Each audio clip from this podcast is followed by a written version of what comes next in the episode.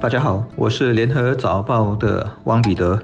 各位听众，大家好，我是新民日报的朱志伟。我先说一下数字，截至昨天中午十二点，全世界患上冠病的人达到了一千四百四十五万两百二十三人，死亡人数则是六十万五千一百六十二人。而全球首五个确诊率最高的国家分别是美国、巴西、印度、俄罗斯和南非。但比较让人担心的还是最近的一波趋势，在上周五开始的二十四小时内，全世界出现了二十三万七千七百四十三病例。可是这个创新高到了星期六还在创新高，周六的新纪录是二十五万九千八百四十八起。而不让人感到意外的是，这些病例都集中在美国、巴西、印度和南非。是的，其他国家不说，超级强国美国现在仍在吃力的应。付着一波接一波的疫情，尤其是在佛罗里达州，上周就出现单日通报的一点五万起病例。前线医生还这样的感慨：佛州已经成了武汉。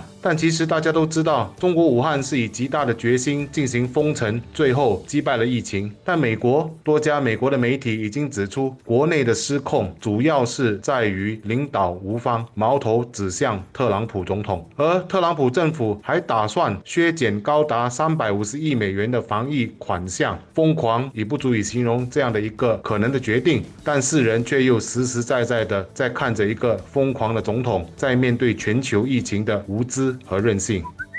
其实我们也知道，这些统计数据是根据检测被确诊后得出的。但在全球一些落户或人口很多的国家，尤其是医药资源达不到的角落，很多人是默默得了病，然后继续感染给其他人，是没有正式被检测出来，然后进入到统计数字里面的。另外，怎么样才算确诊的标准也没有话异。例如，在中国，无症状的感染者是不算进确诊病例中的。可见，我们每天所读到、听到的所谓全球病例，我不能够说是冰山一角，因为这样讲有点危言耸听。但可以确定的是，啊，是偏低的，真实情况一定是更严重。上星期六，伊朗总统鲁哈尼就突然在电视演说中给出了一个很吓人的数字，说至今已经被感染的伊朗人估计多达两千五百万。而这个数据比他的卫生部之前通报的二十七万多还高出了将近一百倍。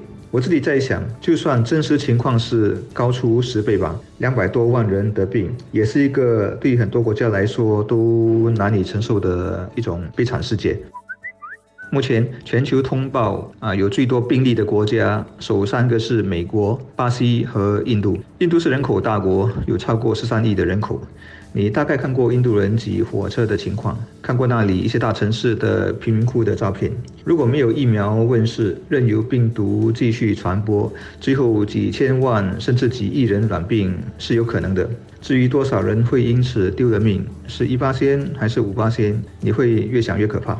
美国和巴西则是难兄难弟，因为疫情之所以一发不可收拾，和他们的领导人的态度以及应对的策略有很大的关系。巴西总统博索纳罗完全是特朗普型的政治领导人，他对疫情的轻忽，不采取积极防卫，不相信科学。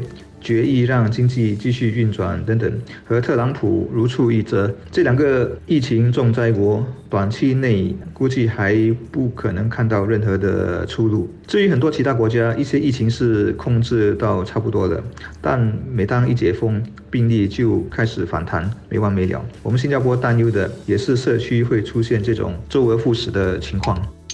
亚洲地区的情况比南北美洲好一些，但也不是全好。日本、韩国和香港都出现卷土重来的趋势。菲律宾的病例飙升到连总统都不敢启动恢复经济的计划。还有一些地区，像泰国、马来西亚和我国，社区感染情况没有恶化，但官方也都在密切留意着进展。狡猾的冠病出现变种，却并没有消退的迹象，而疫苗的研发仍在如火如荼的进行。有一句话说得好，疫情的阻击战上半场主要靠防治。